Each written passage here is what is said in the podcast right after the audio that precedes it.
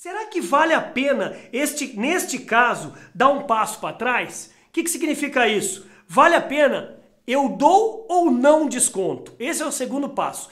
Tem alguns casos que vale a pena você dar um desconto para você ganhar aquele cliente nesse primeiro momento. O que, que eu quero dizer? Você deixa de ganhar uma margem boa nessa primeira transação, mas esse cliente é tão potencial que lá na frente você vai vender muito mais para ele.